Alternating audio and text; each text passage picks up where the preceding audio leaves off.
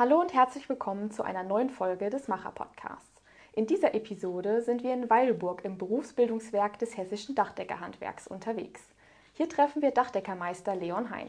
Leon ist 21 Jahre alt und seit Mitte des Jahres hier in Weilburg beschäftigt. Warum er Dachdecker geworden ist, wie sein Arbeitsalltag aussieht und wieso er nach seiner Lehre direkt den Meister angeschlossen hat, das wird er uns nun erzählen. Hallo Leon. Hi. Das Thema Klimaschutz ist aktuell wichtiger und relevanter denn je. Dachdecker sind da ja ganz weit vorne mit dabei. Welchen Beitrag leistet ihr? Durch das Dämmen von Fassaden und auch eben vom Dach können wir halt Energie einsparen, weil wir weniger aufbringen müssen zum Heizen. Und ähm, ja, da sind wir vorne mit dabei. Ist es auch der Grund, warum du Dachdecker werden wolltest bzw. geworden bist? Hm, würde ich jetzt eher nicht sagen. Also ähm, eigentlich mehr so generell die Arbeit. Klar ist es cool, dass man auch noch was fürs Klima tut, aber das ist mehr so ein Nebending, was ich auch erstmal am Anfang gar nicht so bewusst irgendwie gemerkt habe. Familiär bist du aber auch vorbelastet, oder?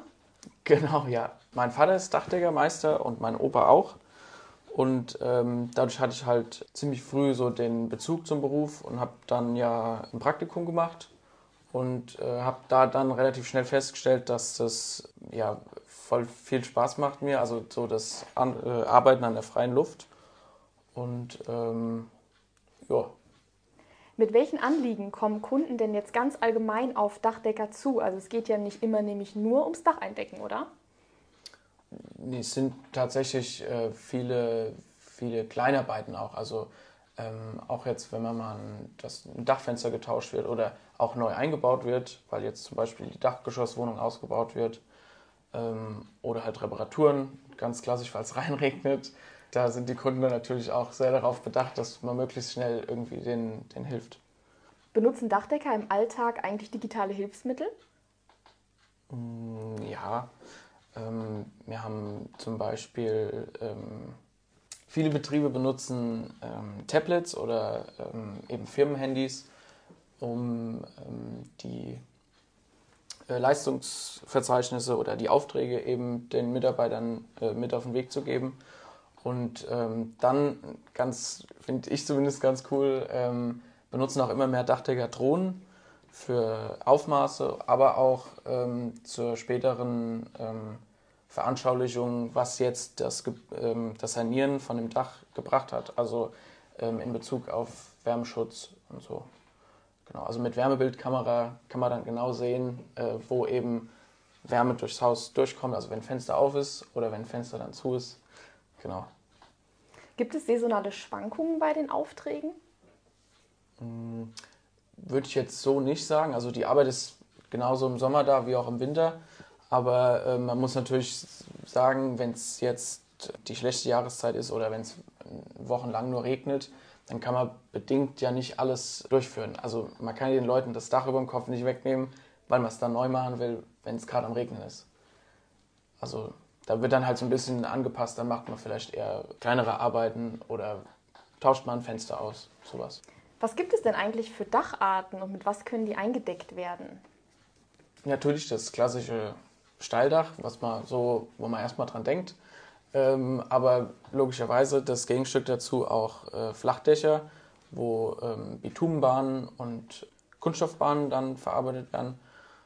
Ganz cooles Beispiel dazu kann man als Dachdecker da auch seinen grünen Daumen so ein bisschen äh, freie Hand lassen. Die werden nämlich immer öfters dann noch begrünt. Und dann sind wir aber auch an Fassaden, also machen Fassadenbekleidung und tun die auch dämmen. Und äh, hier und da ist der Dachdecker dann manchmal auch schon bei der Bodenplatte mit dabei und macht quasi die Kellerwandabdichtung. Und mit was können Dächer denn eingedeckt werden? Ja, also jetzt äh, zum Beispiel Ziegel. Genau, da, selbst da gibt es schon Unterschiede. Also es gibt ähm, äh, Betondachsteine und Tonziegel. Und dann, das, was mir am meisten Spaß macht, aufs Steildach ähm, wird oft Schiefer gedeckt. Das ist ein bisschen ja, auch ein Naturprodukt und ähm, dann gibt es natürlich noch Deckung mit Metall, also ähm, Stehfalz oder Trapezbleche, so, ein, so eine Sache noch, genau. Ja. Was man hier in der Gegend ja gar nicht so viel sieht, sind Reddächer. Ja, das stimmt, ja. genau, das ist mehr im Norden verbreitet. Ist auch nochmal eine komplett ähm, separates, ähm, separate Sparte quasi im Dachdeckerhandwerk. Also ähm, wenn man jetzt hier bei uns die Ausbildung macht, dann hat man mit Red noch nicht so wirklich viel zu tun gehabt. Also man hat es in der Schule mal so durchgenommen, aber ähm, man kann jetzt nicht sagen, ich mache jetzt mein eigenes Haus mit Red oder so. Also würde ich mir nicht zutrauen. Welches Dach ist denn deiner Meinung nach am aufwendigsten?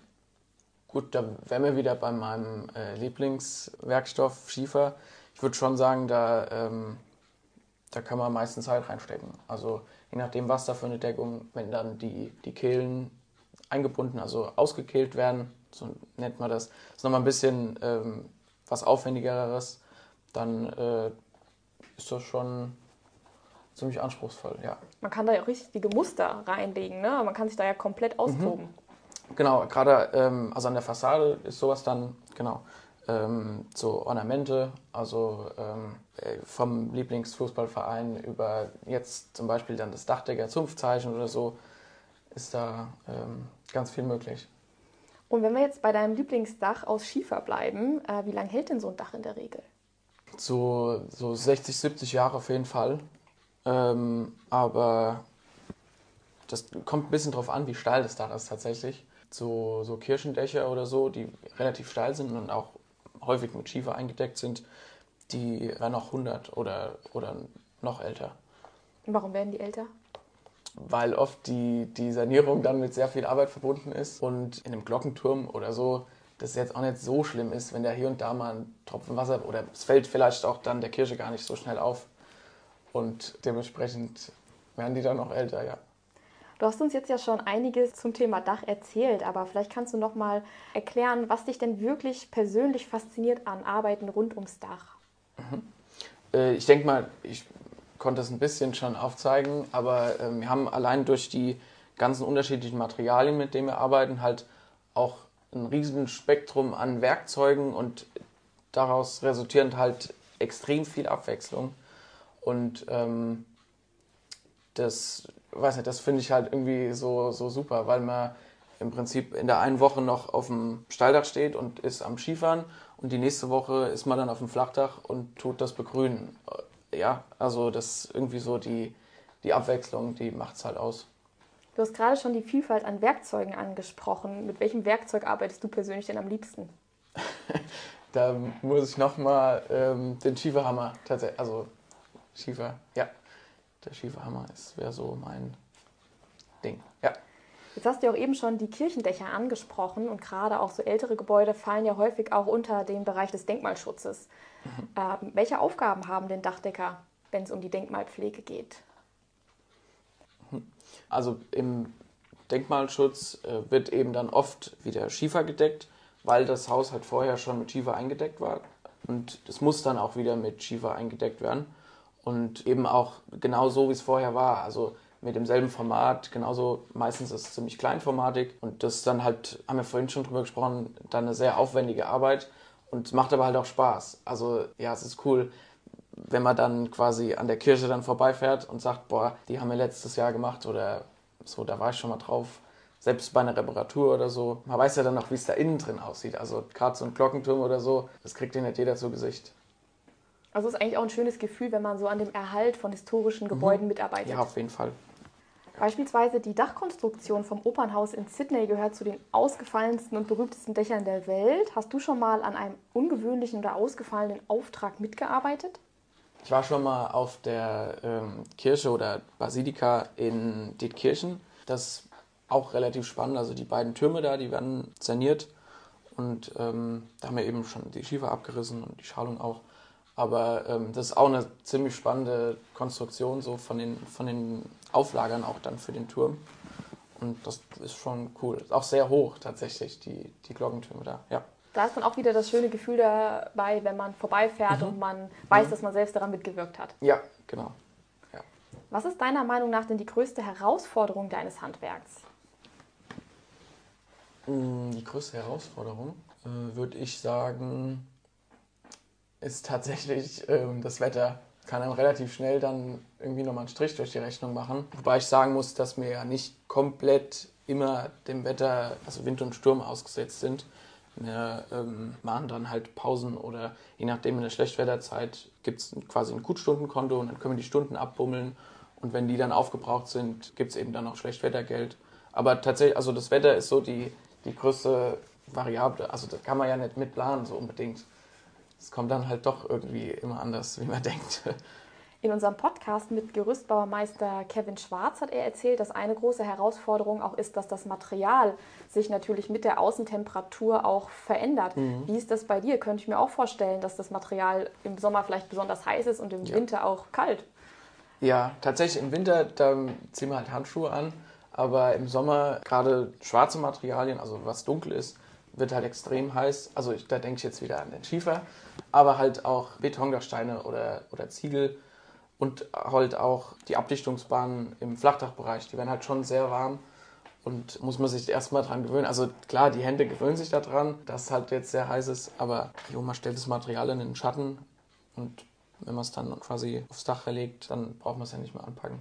Man gewöhnt sich so mit der Zeit. Ja, an. genau. Ja. Weil Schiefer speichert doch zum Beispiel, glaube ich, auch die Wärme sehr gut. Also ich könnte mir vorstellen, wenn man so bei einem Sommertag oben auf dem Dach rumkraxelt, mhm. Schon warm da oben, oder? Ja, ja, auf jeden Fall. Aber wir sind ja oben, also es geht auch immer ein Lüftchen. Also meistens kann man es dann schon aushalten.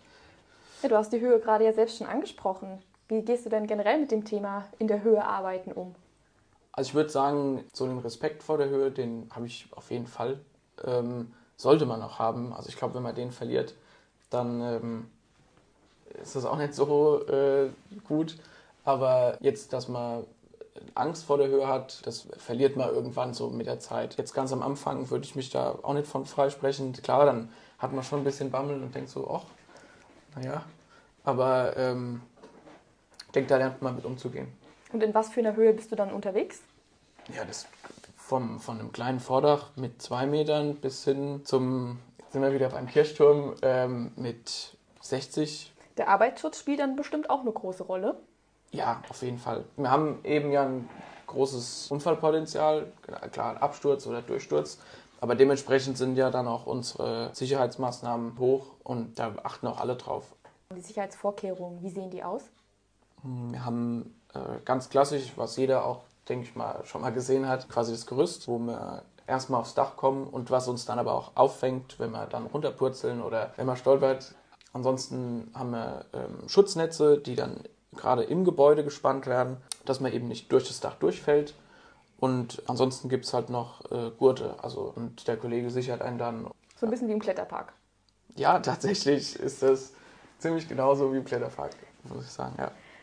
Du hast uns eben erzählt, warum du dich für das Dachdeckerhandwerk entschieden hast. Wo hast du denn deine Ausbildung gemacht?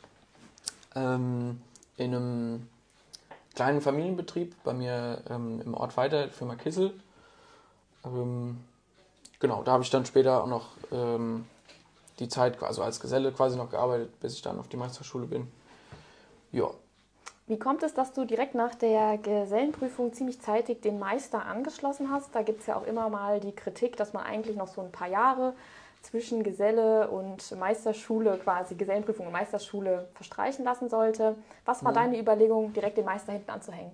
Der Gedanke dabei war, dass ich quasi ähm, noch so im Thema drin bin. Also wenn man jetzt das mal so salopp gesagt, die, die Meisterschule fängt quasi oder setzt da wieder an, wo in der Berufsschule aufgehört wird. Ja, dementsprechend äh, hat es halt bei mir, ging das relativ schnell dann, ja. Und wo hast du den Meister gemacht? Äh, in Mayen, an der ähm, Bundesfachschule vom Dachdeckerhandwerk. War auch mit dem Grund, ähm, wenn man das später macht, entscheidet man sich dann vielleicht doch irgendwie dann eher dafür, ähm, den hier in der Nähe zu machen. Und ähm, auch familiär bedingt wollte ich gerne nach Mayen, weil mein Opa und mein Vater halt auch in Mayen waren. Und äh, vielleicht hätte man sich dann doch nochmal umentschieden, später irgendwie mal, ja. Und jetzt arbeitest du beim Berufsbildungswerk des Hessischen Dachdeckerhandwerks. Was sind denn deine Aufgaben hier? Wir planen ein, so eine Nachwuchskampagne oder der, der Verband plant eine Nachwuchskampagne und da wird ein ja, Dachdeckermobil sozusagen stückt und da bin ich so ein bisschen mit in der, in der Planung involviert und werde dann quasi später mit dem Ding durch Hessen fahren und fürs Dachdeckerhandwerk Werbung machen.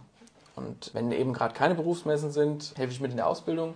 Also hier in Weilburg findet äh, die Ausbildung für die Dachdecker-Zubis statt, die überbetriebliche, also quasi am Modell. Und Zustand mit unterstützen. Dann mach doch jetzt mal Werbung für das Dachdeckerhandwerk. Macht ein Praktikum, bewerbt euch. Die Betriebe sind da mit Sicherheit offen. Alle suchen händeringend nach äh, neuen Dachdecker-Azubis. Wie findet man denn eigentlich den perfekten Praktikumsplatz oder die perfekte Ausbildungsstelle? Hast du da einen Tipp? Kommt jetzt darauf an, woran man das festmacht, ob das jetzt perfekt ist. Ich denke, das sollte dann ja menschlich irgendwie passen, also mit den Kollegen und äh, da ist ja jeder anders gestrickt. Also muss man ausprobieren, würde ich jetzt einfach so sagen. Also so das Zwischenmenschliche unter den Kollegen, das muss ja stimmen. Genau, ich meinte noch praktischer gedacht. Also ist es am besten, man geht einfach mal vorbei und fragt? Oder anrufen? Genau, ja, anrufen oder klar, noch besser vorbeifahren und sich einfach vorstellen. Was braucht man denn für einen Schulabschluss, um Dachdecker werden zu können? Also ich glaube, gut ist es, wenn man ähm, einen Hauptschulabschluss hat. Genau genommen braucht man aber ähm, gar nichts. Ähm, also man hat auch die Möglichkeit, ähm, während der Ausbildung dann den Hauptschulabschluss oder wenn man will auch den Realschulabschluss noch mitzumachen, also in der Berufsschule quasi noch nebenbei. Aber man sollte schon so ein bisschen Mathe, Grundkenntnisse, also ein bisschen Flächenberechnung und klar, man äh, ein bisschen Deutschkenntnisse so zum Kommunizieren halt auf der Baustelle, ja. Welchen Schulabschluss hast du? Ähm, ich habe Realschule gemacht. Und wenn ich mich dann für die Ausbildung entschieden habe, wie lange dauert die? Ähm, regulär drei Jahre. Ich kann aber mit einem Fachabi zum Beispiel um ein halbes Jahr verkürzen. Oder genau genommen, wenn ich einen Realschulabschluss gemacht habe, könnte ich auch verkürzen. Und bei äh, besonders guten Leistungen kann ich nach hinten raus die Ausbildung auch nochmal verkürzen. Aber regulär sind es drei Jahre und das ist auch, also ich denke mal, die Ausbildung ist auch darauf ausgelegt, auf die drei Jahre. Und was verdient man als Lehrling während der Ausbildung? Ähm, Im ersten Lehrjahr sind es 820, im zweiten Lehrjahr dann 990 und im dritten Lehrjahr 1260. Also das ist die Tarifempfehlung. Genau, das wäre das Tarifliche, ja. Als du deine Ausbildung gemacht hast, wo bist denn du dann zur Berufsschule gegangen? Im ersten Lehrjahr musste ich nach Wetzlar und im zweiten Lehrjahr dann hier nach Weilburg. Wie sieht es denn mit den Verdienstmöglichkeiten aus, wenn man ausgelernt hat? Als äh, Geselle hat man dann, ähm, hätte man einen Tariflohn von ungefähr 21 Euro die Stunde. Also es gibt ja dann viele Möglichkeiten, sich noch weiter und fortzubilden. Also ähm, dann als Fachgeselle oder als Vorarbeiter und dann kann man eben auch den Meister machen. Ja. Wollen eigentlich mehr Jungs oder mehr Mädels Dachdecker werden? Es ist schon eher so ein Männerding, dass wir jetzt im Dachdeckerhandwerk haben.